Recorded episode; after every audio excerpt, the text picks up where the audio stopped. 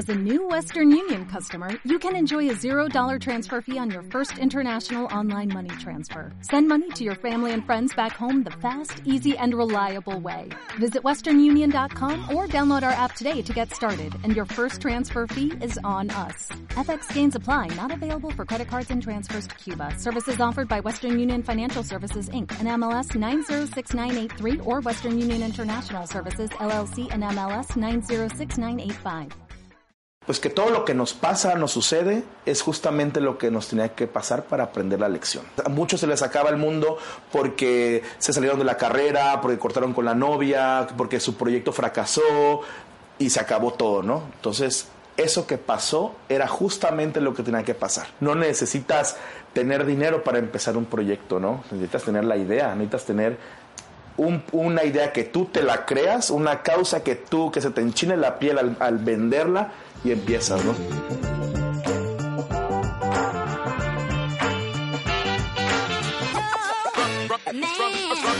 Hola a todos, ¿cómo están? Soy Paulina Velázquez y les presento Sorprende Podcast. Es un espacio donde te inspiramos a vencer el miedo y dedicarte a lo que te apasiona. ¿Y cómo lo hacemos? Platicando con personas que cambiaron la forma de hacer las cosas y están teniendo éxito. El otro día tuvimos la oportunidad de platicar con David Montiel. Escritor, locutor y activista, es una persona llena de energía y grandes ideas. Conocido entre otras cosas por Lunes de Ciudad, en esta plática nos cuenta sus experiencias, fracasos y detalles de su nuevo libro Circo, que por cierto, si subes una Insta Story escuchando nuestro podcast, etiquétanos para ganarte un ejemplar de este libro. Esperamos disfruten mucho de esta conversación. Los dejamos con el episodio.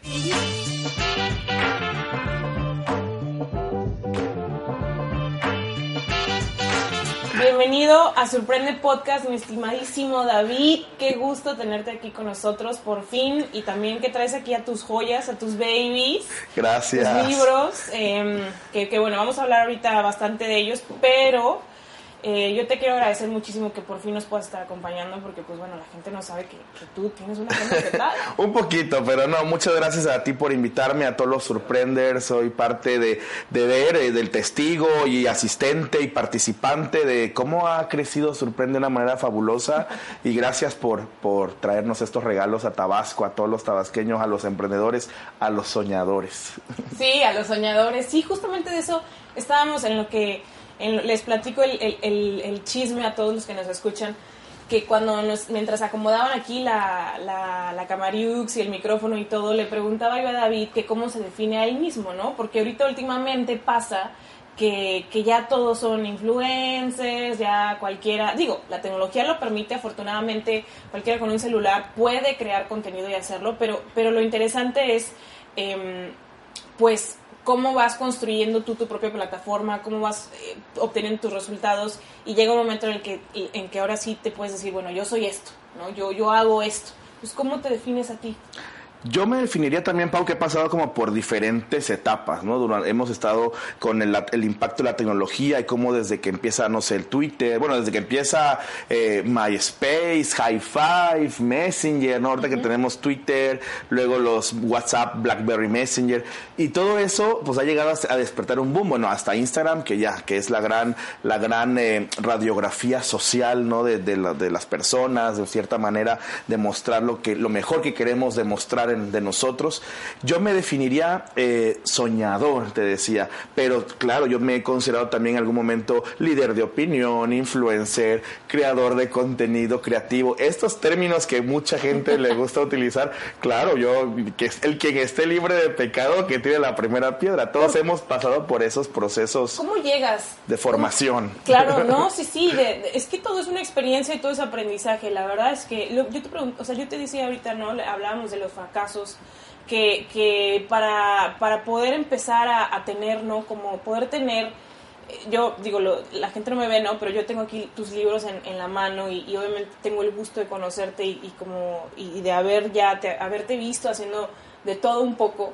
Eh, ya para, para haber pasado eso, pues es porque también hasta uno le tocan ciertos golpes contra la pared, ¿no? Alguno que otro fracaso que tal vez a veces nos hace sentirnos nerviosos compartirlos, pero, pero me, sor me, sorprende, me sorprende que ya eh, hayas llegado tú al concepto de ser soñador, ¿no? ¿Por qué soñador? ¿Por qué no algún otro, alguna otra forma de llamarte a ti mismo? porque eh, igual igual que tú, creo, llegamos a la casa y seguimos pensando y le, da vuelta la ardilla todo el tiempo y andamos buscando qué hacer y en qué ocuparnos, qué crear.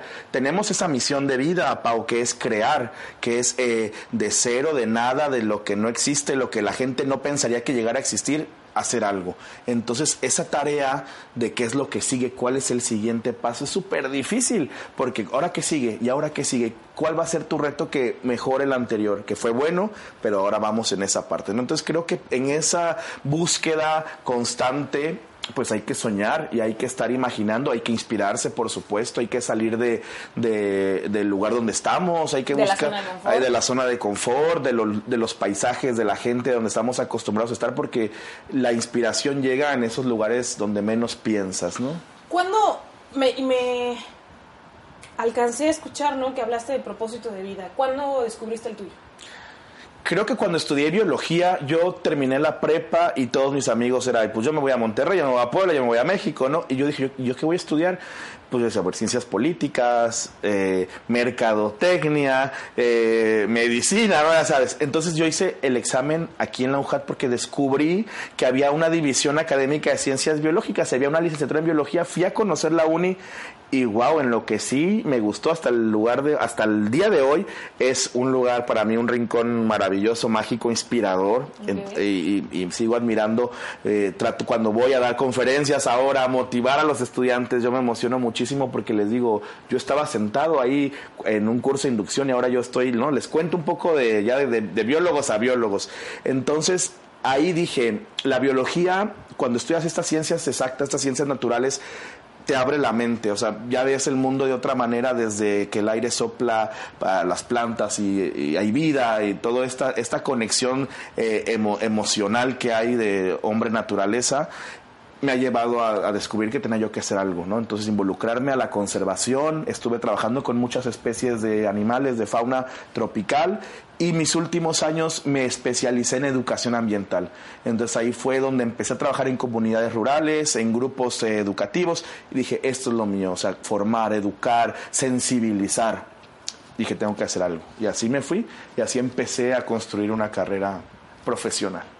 Y, y también porque te diste cuenta que lo tuyo es estar con las personas, ¿no? O sea, porque lo tuyo es, o sea, eres una persona extrovertida, que, que no te imagino cómo es cuando estás solo, caray, porque me, tal chance hasta te aburres, ¿no? Pero pero me, a mí me parece como, o sea, increíble cómo puedes estar conviviendo con tantas personas, cómo vives, cómo entre más gente llega a, los lunes de ciudad, o te he visto conducir también en el, en el evento este de, de, mm, reciclatón, creo era, reciclare, igual, ¿no? Ahí moviendo a la gente, subiéndole la energía el domingo en la noche, en el asador de, que era ahí, ¿no? Entonces, Em, es increíble cómo has alineado tu propósito de vida, que es crear como la concientización, todo orientado al tema del, del medio ambiente y al mismo tiempo tu personalidad ha complementado perfectamente lo que te gusta y, lo que quieres hacer y, y, que además, o sea, te sale, te sale bien, te sale natural. Gracias. Te sale natural, te sale natural, ¿no? ¿Sabes, ¿Sabes, Pau? Fue muy difícil. Yo estudié, entré a la uni en 2004 y todo el mundo me decía, biología, ¿qué es eso? ¿De qué, qué hace un biólogo? ¿Y, ¿Y, en qué vas a trabajar? Y era aguantar y terminar y la gente no, no sabía qué hacía un biólogo. Y ahorita ya sabes, pues hubo un boom y ya la gente dice, yo necesito un biólogo pero en, cuando yo entré fue muy difícil, fue nadar contra corriente una carrera que no, la gente no entendía qué hacía un biólogo. Y ya de ahí vino todo el despertar de las conciencias, el tema del cambio climático, el tema del calentamiento global, y detonó en estas carreras ambientales como mucho, en, mucha necesidad de, trabajar con gente de medio ambiente. Entonces, en, esa, en, ese, en esos años de trabajo, dije, ¿cómo voy a hacer que la gente, yo llegaba a, eh, hacía proyectos y la gente no me pelaba los proyectos ambientales? Dije, tengo que hacer una estrategia. ¿Cómo de qué año estamos hablando ahorita? 2009, 2010, por ejemplo. Ah, todavía nos quedaba mucho mundo en ese entonces. Ok, entiendo. Terminando, claro, y era como, ¿y cómo voy a hacer que la gente se enamore o apoye en un proyecto ecológico, no una reforestación o un forito, ¿no? Entonces era súper difícil. Entonces yo tenía que buscar estrategias para llegar al medio ambiente. Y así fue como llegó al radio. Dije, voy a hacer un programa de radio, una propuesta de radio de un programa ecológico y llevar el medio ambiente al radio. Toqué 10 estaciones de radio, 10 puertas, taca, taca, y todo el mundo me decía, qué hueva, qué flojera, eso no vende, gracias por participar, yo te llamo. De, todas las estaciones que te puedas imaginar. Y una, la de la, aquí la, vecina, me dijo, va, me, va, me late, vamos a hacer la prueba. Y dije, wow, wow, grabamos, yo sin experiencia, ¿no? Pues nada más que un poquito con la vocecita y grabamos y gusta y wow, tres años estuvimos en radio con un programa que era netamente de medio ambiente. Ya estuve tres años, estaba mutando un poquito por, por obviamente por estrategias directivas y más, ya no, ya no era el programa original y ahí fue donde yo decido cerrar ese ciclo, muy bonito, y me quedé como, wow, o sea, hay que seguir haciendo cosas. El podcast me parece fabuloso lo que están haciendo, porque es llevar, sorprende a los oídos de la gente que nos está escuchando. Ahorita, nos escuchan en el gimnasio, bañándose, en la cama, en la mesa, desayunando, manejando. y que estén ahorita con este contenido que estamos compartiendo, bueno, poco, mucho, una experiencia de vida que se lleven algo, ¿no? Y además ahorita están tomando decisiones muchísimos jóvenes, ¿no? Muchísimos jóvenes que probablemente en el próximo agosto, septiembre te van a conocer eh, los que hayan elegido biología, capaz te ven por ahí, ¿no? Entonces, fíjate, uno de los objetivos con esto es que ayudemos a, las personas a tomar decisiones informadas. Eh, y yo creo que tu experiencia de vida es, es una forma de que ellos lo hagan. Em, me dices, llegas a la radio, ¿Te topaste con algún obstáculo aparte de las puertas que no te abrieron ahí? ¿Algún otro más que nos puedas compartir? Muchísimos, porque al final del día, eh, pues era estar también a, los directivos, a la gente con la que tú estás vendiendo tu proyecto, que te lo crea, ¿no? Entonces creo que tiene que ver mucho que tú de lo que quieras hacer, tu causa, tu proyecto, tu sueño, qué tanto lo, lo, transmites, ¿no? Hay veces cuando hablamos nos apasionamos en lo que nos gusta y ya la gente se da cuenta, aquí todos nos damos cuenta perfecto, ¿no? De qué manera te expresas tú de tu proyecto, la gente en este momento dice, no le interesa, lo hace por, o sea, por obligación o porque no tiene otra o porque le encanta. Entonces, exacto. Entonces creo que eh, la invitación también a los que nos escuchan es que, que, vayan descubriendo cuál es su causa. Se vale que tú digas que yo no sé cuál es mi causa, se vale, hay que buscarla. Ve a reuniones, ve a, congresos, a foros, a todos los espacios que hay en la ciudad y vas a ir encontrando tu causa. Ve a, a los, a los eventos de perros, ve a los eventos de los veganos, ve a los eventos de los emprendedores, de innovación, de la programación. Hay tanto ahorita, por fortuna, de tanto que están conociendo como sorprende, como muchos jóvenes, que hacemos una bola de nieve, ¿no? Entonces hacemos un calendario no oficial, debemos hacer un calendario, Paulina. un, un calendario oficial para que la gente acercara a todos los eventos, ¿no? Hay que hacerlo. Una app. Una app Hay que hacerlo. Hay los de los de BEF los que andan haciendo así un, una app. Si yo ya tomé el curso, yo ya te puedo hacer páginas web. ¿eh? Ah, muy bien, ya ahorita vamos a platicar, ahorita vamos a platicar. y justo eso, ¿no? Que la gente se vale que no sepas cuál es tu causa, pero se vale que, que, que, lo busques, no que digas, pues no, no, tengo ninguna, todos tenemos una causa. ¿Sabes qué pasa? Y no sé si tú, eh, ojalá coincidas conmigo, pero yo siento que nos gana muchísimo la angustia y la ansiedad cuando vemos pasar los años, los años, los años, los años, o sea, llegas, no sé, a los 18, 20 años y dices, válgame, o sea, sigo sin saber cuál es mi propósito. Ya me di cuenta que no voy a ser billonario como Mark Zuckerberg a los 23, ¿no? O sea, ya dices, no, pues ya, soy un inútil, ¿no? O sea, ¿qué, cómo, cómo, logras, ¿cómo lograste tú sortear eso? Porque a mí, honestamente, te, o sea, a mí me pasó. O sea, yo llegué a los, a los 21 años, me gradué de la universidad y dije, no he hecho nada o sea, no he hecho nada, ¿qué voy a hacer? No sé qué voy a hacer con mi vida. Yo ya me sentía de 100, o sea, te juro, de 100.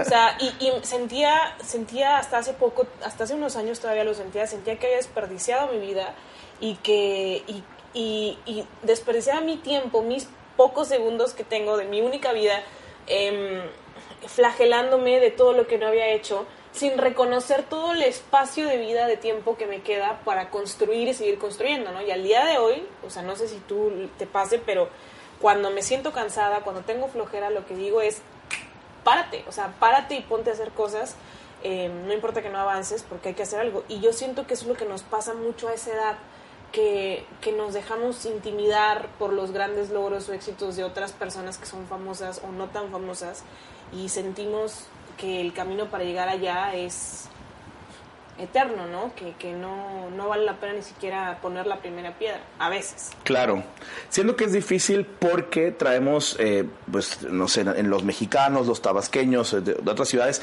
una programación ya, digamos, preconcebida, o sea, que ya tú ya sabes lo que debería de pasar a cierta edad, ¿no?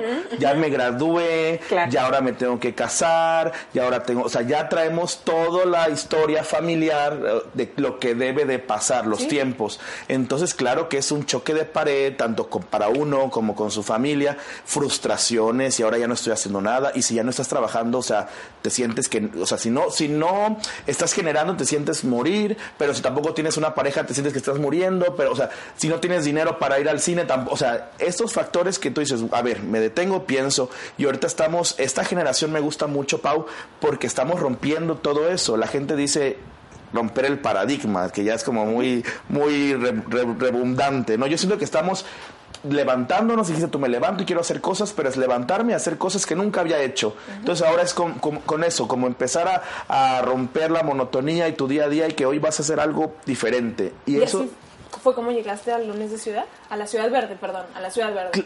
Con Ciudad Verde, te, justo hacer cosas que nunca había hecho, mi sueño porque yo vengo de una universidad pública que me encanta, pero que con la gente que estudié y mi generación vimos muchas carencias. O sea, sí podías tú ver una, eh, eh, compañeros o gente que iba desertando, o sea, y sí veías tú una generación de estudiantes que querían ser profesionistas, pero yo sí vi, eh, sentí mucha empatía en cómo iba, ya no, ya no éramos 30 y éramos 20 y terminamos 6. O sea, en ese, en ese camino, ¿qué pasaba? Yo veía que, sí, claro, hay muchas carencias económicas, sociales, apatía, desinterés, por supuesto. Entonces yo iba viendo como esas áreas de oportunidad y dije, algún día me gustaría hacer algo por los estudiantes de biología. Me gustaría, e inclusive fue un proyecto que metí, que obviamente cero lo pelaron, ¿verdad? Pero te lo platico, ¿no? Era, se llamaba un centro de educación ambiental, centro, el centro de educación ambiental de Tabasco. Y hice todo un proyectito y le estuve metiendo. Iba yo, ahorita todo el mundo fue a lo de, a lo de las mesas de plan de desarrollo, ¿no? Yo me iba de chamaco, así, me iba con mi, a los nuevos gobiernos, a los planes de desarrollo. este es mi proyecto, cero, cero pelado. Eh, estaría bueno retomarlo y moverlo, pero con esa intención de que fuera un lugar que diera eh, experiencia, formación, convocatorias a estudiantes de biología. Entonces dije, algún día me gustaría hacer algo, una asociación, un movimiento, un proyecto. Y en ese caminar se logró construir, se llegó a llegar a ese punto. Por eso yo estoy muy agradecido con las personas con que pude iniciar y hacer clic en ese momento y seguir con esa ideología y te diré que antes de la Ciudad Verde yo trabajaba en el programa Naciones Unidas para el Desarrollo. Yo estaba en, el sistema ONU, trabajando aquí en Tabasco en temas de prevención de desastres, cambio climático. En el PNUD. En el PNUD, aquí, con un equipo maravilloso de personas de otros países, grandes amigos. Y la gente me decía, estuve cuatro años en PNUD. Ah. Y me tocaba a mí trabajar en Tenosique, en Zapata, en Jonuta, en Balancán, en Frontera. ¿Con el tema de los refugiados? Mm, el tema de refugiados con el, Tenosique como un tema ambiental, pero ese tema ya lo llevaba la agencia de ACNUR, que es la de refugiados. Ah, con, con, PNUD estábamos en el tema de gestión de riesgos, de desastres, por el tema de inundación y todo lo que tenía que ver con prevención, ¿no? Con cambio climático, adaptación al cambio climático, la resiliencia, padrísimo, aprendí muchísimo ahí. O sea que tú empezaste cuando llegó el PNUD, ¿no? Porque fue en esas épocas. Sí, el, el PNUD llegó en 2007, yo me incorporé ya como en 2013 más o menos, ah, por ahí, sí, recién. Eh, eh, inicié un equipo, yo me incorporo ya después con un equipo nuevo y increíble, estuvimos trabajando cuatro años y la gente me decía, oye, qué padre que se hace en ONU, ese es mi sueño, ese ha sido mi sueño. Y yo, por, pues, entre mi avance, logré postular, eh, participé y quedé y, estuve trabajando ahí, pero no era mi sueño, o sea, no era como, ya estoy en, ya, ya cumplí mi sueño, ya me puedo morir, ¿no? Y la gente me dice, es que mi sueño es trabajar en ONU, mi sueño. Y yo, qué padre, pero no es el mío, o sea, yo estoy chambeando aquí, me encanta lo que hago, pero pues yo traigo mi mente en otro lado, ¿no? ¿Cuál es tu sueño? Mi sueño, no sé, o sea, avanzar y eh, mi sueño es hacer y disfrutar lo que me gusta.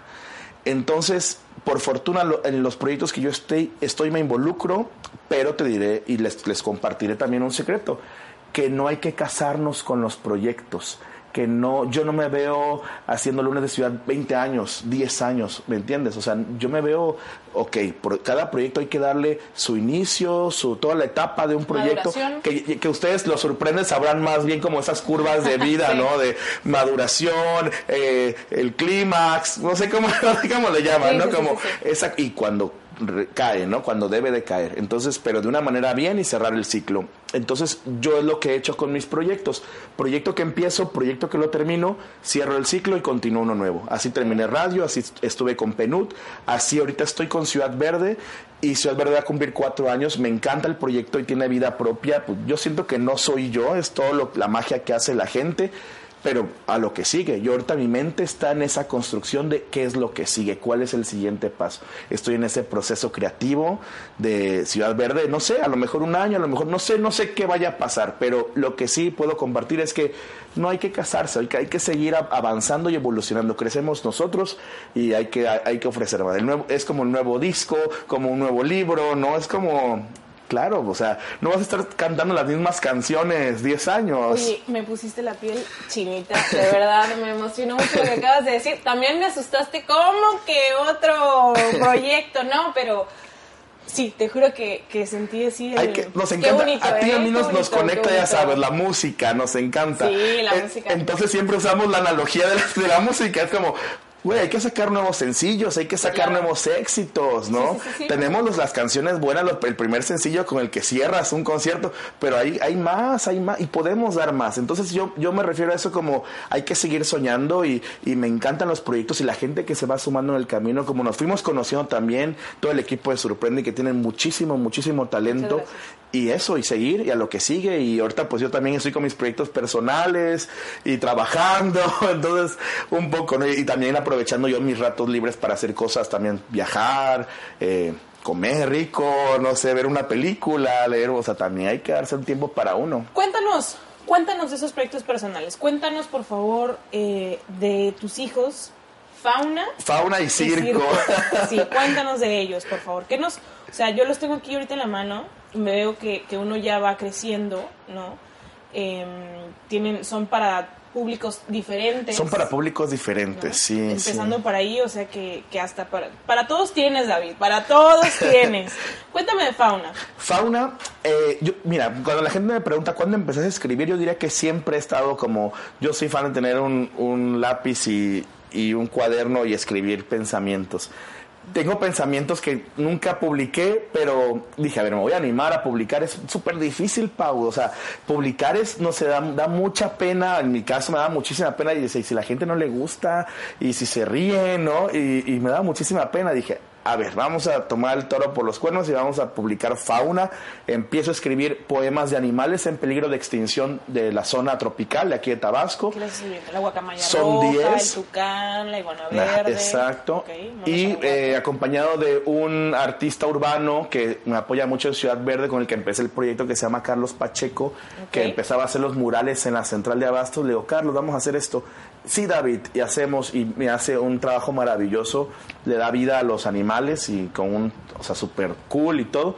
Y el prólogo lo busqué con eh, Leonora Esquivel, que es una activista que platicándote un poco lo que ha hecho, ella crea una fundación que se llama Anima Naturalis y es la que inició eh, lo de, la campaña, la, que ya es una ley de circos sin animales. Okay. Ella hizo el movimiento, también el de las, de las corridas de toro. Es una activista súper radical de que llega al McDonald's y no coman carne, o sea, sí. Con ese activismo claro, a mí me encanta. Le digo, oye, pero a mí me gustan los nuggets, ¿no?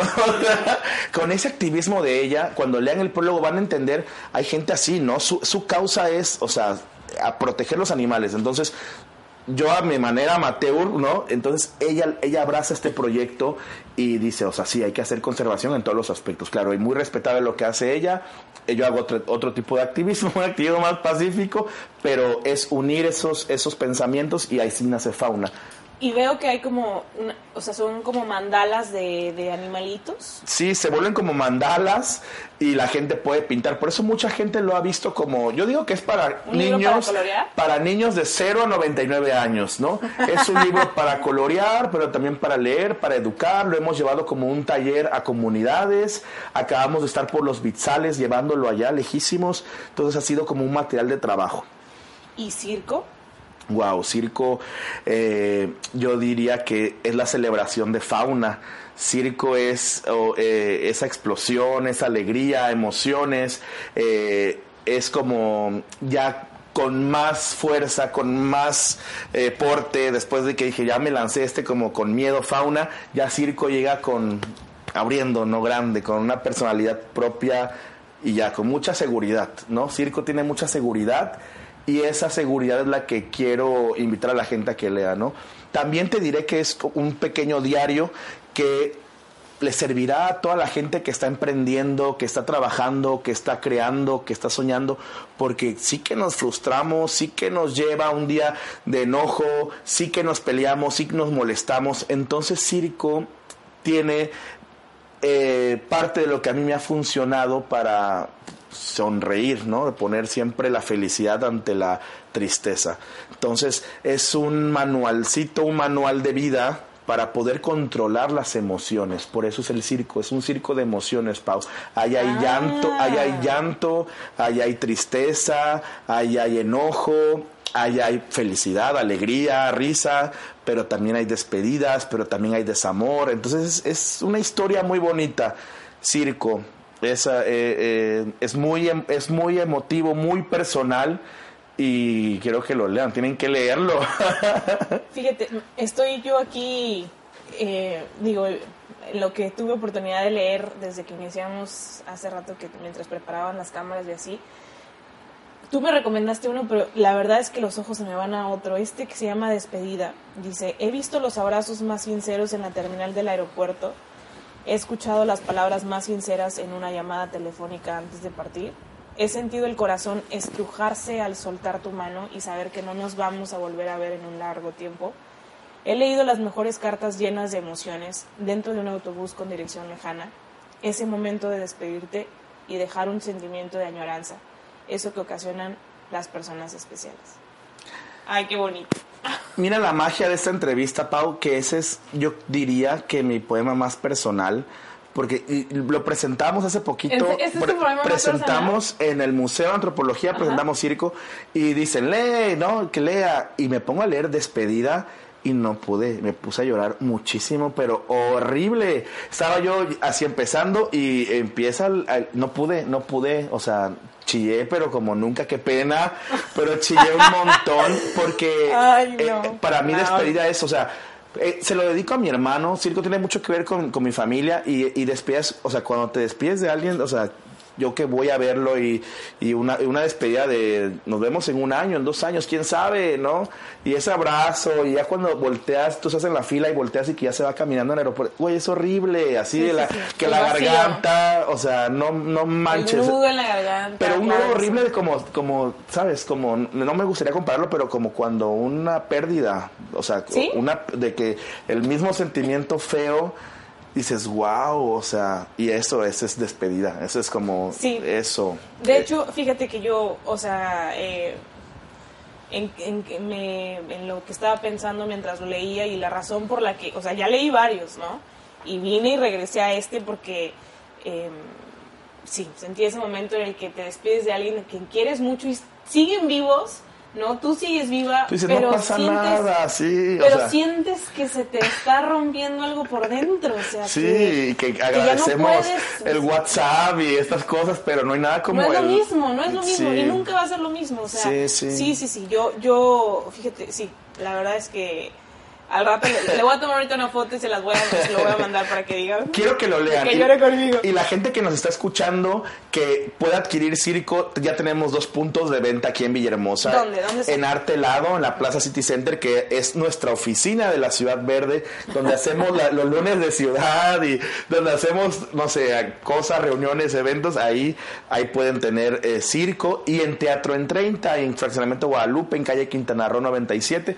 Ahí. O si me mandan un mensaje, también se los puedo hacer llegar a otras ciudades, o si están en Villahermosa, aquí en, la, en Villahermosa, pero están en otras ciudades de México, también se los mandamos. Ya lo hemos mandado a Cancún, a Monterrey, a Ciudad de México. Está viajando muchísimo, a la gente le gusta, le está recibiendo y te repito, es una invitación a la vida, es, es celebrar, es celebrar, abrazarnos, el amor propio, Pau, también. Por eso yo lo veo en este momento que lo necesitamos todos. Es un, es un abrazo para toda la gente con la que, y agradecimiento también a toda la gente que me ha apoyado y que también le hemos podido apoyar y que se vuelve un efecto positivo, ¿no? Entonces, circo es eso, es un regalo a la vida, es un si se puede, es un no tengas miedo, es un no estás solo eso es circo, es, es motivación, pero a mi manera, a mi estilo, como lo hago. Entonces, creo que eso fue lo que quise hacer con este proyecto. Entonces, que la, que la gente le sirva para todo lo que hagamos, a los médicos, a los emprendedores, a los programadores, a los contadores, a los diseñadores, que sirva para todos como una herramienta de vida. Y tú esto lo haces como una, como muchas veces por compartirnos todo esto y y me, o sea, como dijiste, ¿no? Esto es una, como tú te desahogas de todos los sentimientos que pues, se van acumulando. Em, de esos sentimientos, pues no tan bonitos. Sí, claro. ¿Cuál, ¿Cuál, nos puedes compartir como alguna ocasión en donde, en donde consideraste tirar la toalla? Les voy a compartir uno que es como, como el que se llama gris, de hecho donde hay que apreciar todos los colores del rainbow, del arco iris, y el gris también es parte del paisaje, Pau. Por ejemplo, el color gris también es parte del paisaje. Cuando aprendamos a disfrutar de la tristeza, entenderemos que estamos creciendo, que cada emoción y sentimiento tiene un tiempo y un espacio en nuestra vida, que cumple un ciclo y una finalidad. Al darle tiempo de más a lo que nos hace sentir mal, solamente estaremos desperdiciando tiempo que tenemos para disfrutar y vivir nuevas emociones. El color gris no es tan malo después de todo. Combina con el otoño y el invierno, combina con un te extraño y con un te quiero. Hay que saberlo apreciar, agradecer y darle el brochazo de color cuando nos sintamos listos para decir, aquí vamos de nuevo. Ese es el gris. Entonces el gris no es tan malo, es bien, es decir, ok, quiero disfrutar mi tristeza, quiero disfrutar un domingo viendo Notebook, ¿sabes? O sea, y comer helado. de vacío. Claro, y, ya dices, ok, estoy listo, ya pasó y vamos a lunes con todo. O sea, que, que le demos el, la importancia a cada emoción, pero ojo, sabiendo que tiene una finalidad y un aprendizaje. No nos casemos con, con las emociones, ¿no? Entonces... Claro, claro, claro, claro. ¿Y algún, alguna experiencia que haya como que generara todos estos sentimientos. Insisto yo en, que nos cuentes algo como algún fracaso, bueno, no, fracaso no se llama ya, se dice área de, de oportunidad. Eh, y está padre, me preguntas, ¿algún fracaso, David? Y yo me quedo pensando y digo, a ver, ¿cuál, cuál, cuál, cuál? Y no lo veo como fracasos, a lo mejor como oportunidades desperdiciadas, todos tenemos, a lo mejor como una decisión mal tomada, tal vez, pero yo en mi manera personal es, pues le voy dando la vuelta, si tomé una decisión mal, es mi responsabilidad y enfrento y a donde voy, ¿no? Entonces me voy acomodando y voy moviendo mis cartas y ya lo, donde estoy ahí voy. Entonces no lo veo como fracaso, lo veo como impulso, lo veo como un área a mejorar, ¿no? ¿Alguna que nos puedas compartir? Mm, tal vez, una, hace mucho tiempo trabajé en gobierno y no me gustó para nada, para nada. Estuve por ahí en, una, en un departamento y decía, no puede ser, o sea, ahí va viendo uno también qué es lo que quiere hacer de tu vida, cuál es tu misión, qué es lo que... Ahorita platicaba con los surprenders y hablamos de horarios, de oficina y así, le digo, pues hay que probar. Se puede si es, depende del ambiente, pero me tocó antes de, o sea, recién egresado, entrar a trabajar a gobierno y, fue para mí una experiencia de vida muy fuerte porque dije, no puede ser, o sea, estás trabajando con personas que te meten el pie todos los días y, y, tú pues al final del día quieres proponer y que te dicen, no propongas, no, no puedes, o sea, hay, hay, hay jerarquías, hay, y yo me sentía, no, no puede ser, ¿no? Entonces tal vez o sea, fue como decir muchas gracias, pero esto no es para mí. ¿Y es por eso que no has regresado? Porque no has regresado. No, no, no he regresado. no, no sé. Al sector al sector gobierno. fíjate, y la gente, y lo platicamos, siempre me dicen, no, y por la política, no sé qué, me ven muy relacionado porque mi manera de vivirme y lo que yo comparto en redes al final del día también es como una figura que, que se sienta a tomar decisiones, a proponer con toda la gente. Pero yo me, me gusta la manera en la que estoy porque desde mi trinchera, estamos al mismo nivel, entonces estamos proponiendo igual. O sea, yo no trabajo para ellos, ni ellos trabajan para mí trabajamos y nos sentamos en mesas de trabajo en equipo. Entonces, entonces hay Colaborando. y, y, lo interesante es que así fue con el gobierno pasado y ahorita con los nuevos, ¿no? Están entrando y, y buscan un acercamiento y, y, así ha sido, ¿no? Entonces siempre con, con mucha diplomacia, con mucho respeto, proponer y trabajar juntos donde ganemos todos, ¿no? Fíjate que eso es como lo maravilloso de trabajar desde la sociedad civil. No sé si lo, lo habías analizado, pero o sea, somos nosotros en el sector social los que tenemos la oportunidad de ser creativos y de estar proponiendo, proponiendo, proponiendo, indistintamente de quién está en, la silla, ¿no? O sea, em, nosotros podemos darle continuidad, por ende, a, nuestros, a nuestras iniciativas, porque pues depende solamente de nosotros y de nadie más. Claro. Entonces, mientras haya corazón y energía, larga vida. Hay que seguir. Entonces, aquí la invitación cada año es más difícil, Pau, y los retos van a ser más difíciles, pero nos gusta lo difícil, nos gusta, asumimos estos retos y, queremos que lo que hagamos, uno, pensaría, el evento de sorprende, ya, wow, terminaron. No, ustedes están ahorita, ¿qué es lo que sigue? Los podcasts, ahora, o sea, ¿Qué, es, qué, van a hacer que sea mejor que lo anterior? Están estamos en esa sintonía de, creatividad. Entonces, nos gusta, nos gusta pensarle, nos gusta eh, desvelarnos pensando en qué vamos a ofrecer. Y aquí lo importante y, repetirle al auditorio, a los radioescuchas, a los podcast escuchas, ¿cómo les dicen?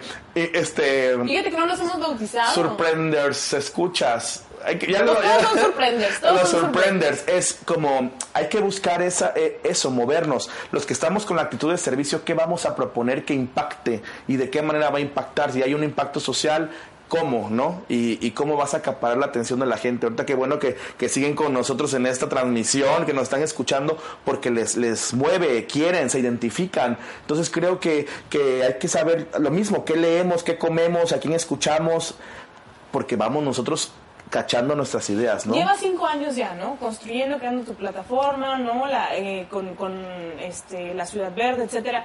Eh, ¿qué, ¿qué, le contestas? ¿O cómo has logrado sobrellevar las críticas? Porque pues de esas hay siempre muchas. Em, porque estoy segura que alguien, alguien, alguien debe tener una pregunta como de ese estilo, ¿no? ¿Cómo, ¿Qué le dices a esas personas? ¿Cómo, cómo, pues eh, por ejemplo, las críticas, inclusive yo, yo me sorprendo, me sorprendo cuando todo, mira todo lo que hacemos, todo lo que estamos trabajando y lo que compartimos en redes y de repente uno o dos trollcitos, ¿no? Y que, que, dices, oye, estamos haciendo cosas bonitas y lo último que esperas es, pero al final dices, claro, hay de todo, hay un enojo en la ciudad, hay un enojo eh, mexicano, ¿no? A todo, hacia todo entonces yo lo tomo, digo, las cosas de quien viene, quien te critica, no, y, he, leído mucho, ¿no? Y de repente, pues quien te critica luego también tiene también un, un enojo, una opinión personal y, la respeto y valoro, ¿no? Eh, ¿Sabes qué pasa con Ciudad Verde? Que como los proyectos son de repente efectos sorpresa o cosas que nunca se habían hecho, hay mucha, alrededor de Ciudad Verde, hay muchas preguntas existenciales. Creo que deberíamos hacer un día un como preguntas frecuentes, porque hay muchas preguntas, te lo juro, que ¿y por qué hacen eso? ¿Y qué onda? O sea, hay como muchas preguntas que giran hasta la fecha alrededor, porque no, yo no me he puesto como a responderlas, pero sí hay muchas dudas. La gente todavía no termina de entender, quienes no están familiarizados, no terminan de entender cómo operamos o cómo funcionamos o qué pasa dentro de, ¿no? Todos ven afuera y dicen, oye, ¿qué onda con eso? ¿Qué pex? Pero ya hasta que entran y ven van, y que van conociendo dicen, wow, qué padre, me gusta. Pero hay muchas preguntas existenciales que no sé cómo, desde que operan y qué hacen y, y si es un partido político, o sea, de esas preguntas así, de cajón, hay que irlas nada más, la gente lo va conociendo y les va gustando el proyecto y se van sumando. Pero sí, pasa, pasa mucho. Yo, yo lo veo como ese enojo general, por fortuna nos, nos, han tratado bien, los medios de comunicación también que aquí son muy, muy eh, estrictos, también han abrazado la Ciudad Verde porque han visto, nos han visto cómo estamos corriendo, vamos, venimos, o sea, que nos mantenemos, entonces han visto eso, tú lo has visto también, entonces como que al final del día dices, ok, pues existe, bien, ayuda. Entonces creo que ya pudimos romper esa incertidumbre que había, ¿no? Y hablando de, de, escribir y de todo este talento literario, ¿por qué no hay más jóvenes tabasqueños o en general tabasqueños que estemos creando literatura? ¿Qué pasa? no sé, tal vez el miedo, lo mismo que me pasaba a mí. O sea, yo decía, Fauna me costó mucho trabajo sacarlo, Fauna tardó dos años entre que me animaba, no me animaba, y ya Circo fue como en menos de un año checando todo. Claro, tiene su proceso de, de revisión, etcétera, pero fue más fácil. Ya Circo tiene mucha seguridad y mucha fuerza. Fauna, si tú lo lees, todavía es un poquito temeroso y manera de escribir, penoso, pero Circo tiene una fuerza brutal. Entonces creo que es ese proceso. Yo no me animaba, en, me daba mucho miedo y pero lo rompí y aquí estoy hablando del segundo libro, ¿no? Entonces, por, yo creo que y hay mucha gente que me ha dicho, yo escribo o me enseñan, todos escribimos, Pau, todos ponemos un tweet, todos de repente nos desahogamos en Facebook, todos escribimos nuestros pensamientos. Entonces, falta que hay pensamientos muy bonitos que hay que compartir y, qué bonito que sea que vayamos leyendo de Paulina, que leamos de Mauricio, que, que leamos de Simón, o sea, todo lo que tenemos, que nuestra biblioteca sean libros de nosotros, imagínate, ¿no? hay mucho que hacer. Yo diría que ¿qué, lo, ¿qué es lo que ha pasado? El miedo. Rompamos el miedo, yo lo rompí y estoy hablando de circo y estoy hablando con una seguridad más fuerte y claro, es un proceso personal, pero que al final la satisfacción es más, más fuerte. Oye, David, pues muchísimas gracias por acompañarnos. Yo nada más para aquellos que nos están escuchando, que sobre todo los que a los que están tomando decisiones y que les da miedo que elegir de, de para trabajar, de carrera o qué van a hacer, ya sabes, ¿no? Hay todo, esas decisiones a cada rato las tiene que tomar uno en la vida. ¿Qué les dirías? ¿Qué les dirías para motivarlos? Yo les diría que el momento es hoy, que no vean tiempos perdidos, que todo pasa por algo, y que la vida nos va enseñando, nos va poniendo, pues que todo lo que nos pasa, nos sucede, es justamente lo que nos tenía que pasar para aprender la lección, ¿no?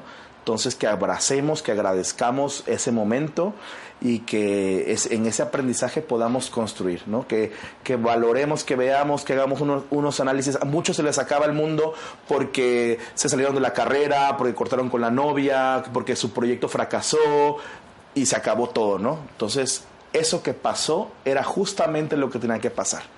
Entonces, a iniciar de nuevo, es súper emocionante iniciar algo. Entonces, si tienen esa oportunidad, véanlo, no están solos. O sea, ahorita tenemos unas oportunidades y inspiraciones y compañeros y colegas y que ahorita hay mucha gente que está en esa sintonía de construcción, como era antes, era mucho más difícil. Entonces, ahorita no necesitas tener dinero para empezar un proyecto, ¿no? Necesitas tener la idea, necesitas tener una idea que tú te la creas, una causa que tú, que se te enchine la piel al, venderla y empiezas, ¿no? Tienes que tener esa, esa credibilidad propia, creer en ti primero y la gente va a ir viendo cómo te desenvuelves, ¿no? Uno habla como le va en la feria y que hablemos como nos va en un circo maravilloso y eso, que haya motivación, que haya entusiasmo, que haya felicidad al momento de, de emprender y ahí la gente se va dando cuenta y cuando vengas a ver, mucha gente va a querer ser parte de tu proyecto. Entonces, no necesitas iniciar con dinero, o sea, sí es necesario,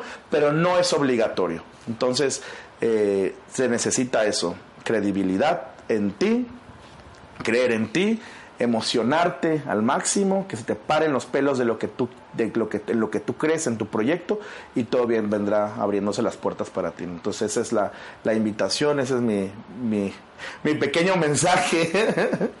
Muy poderoso. Y muchísimas gracias por Gracias, Pau. Gracias por, por aceptar nuestra invitación, por estar aquí, por acompañarnos, por apoyarnos también, porque nos echas muchísimas porras y eso, te juro, no pasa desapercibido, desapercibido ni un solo día. Gracias siempre. Muchas gracias. Y muchas felicidades. También gracias por, por, compartirnos sobre circo, sobre fauna.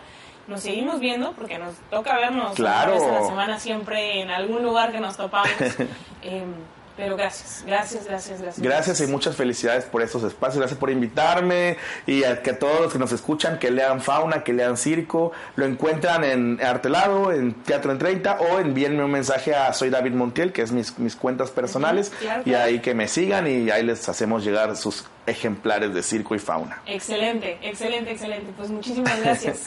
gracias, gracias, gracias, Pau. Gracias, Surprenders. Nos vemos.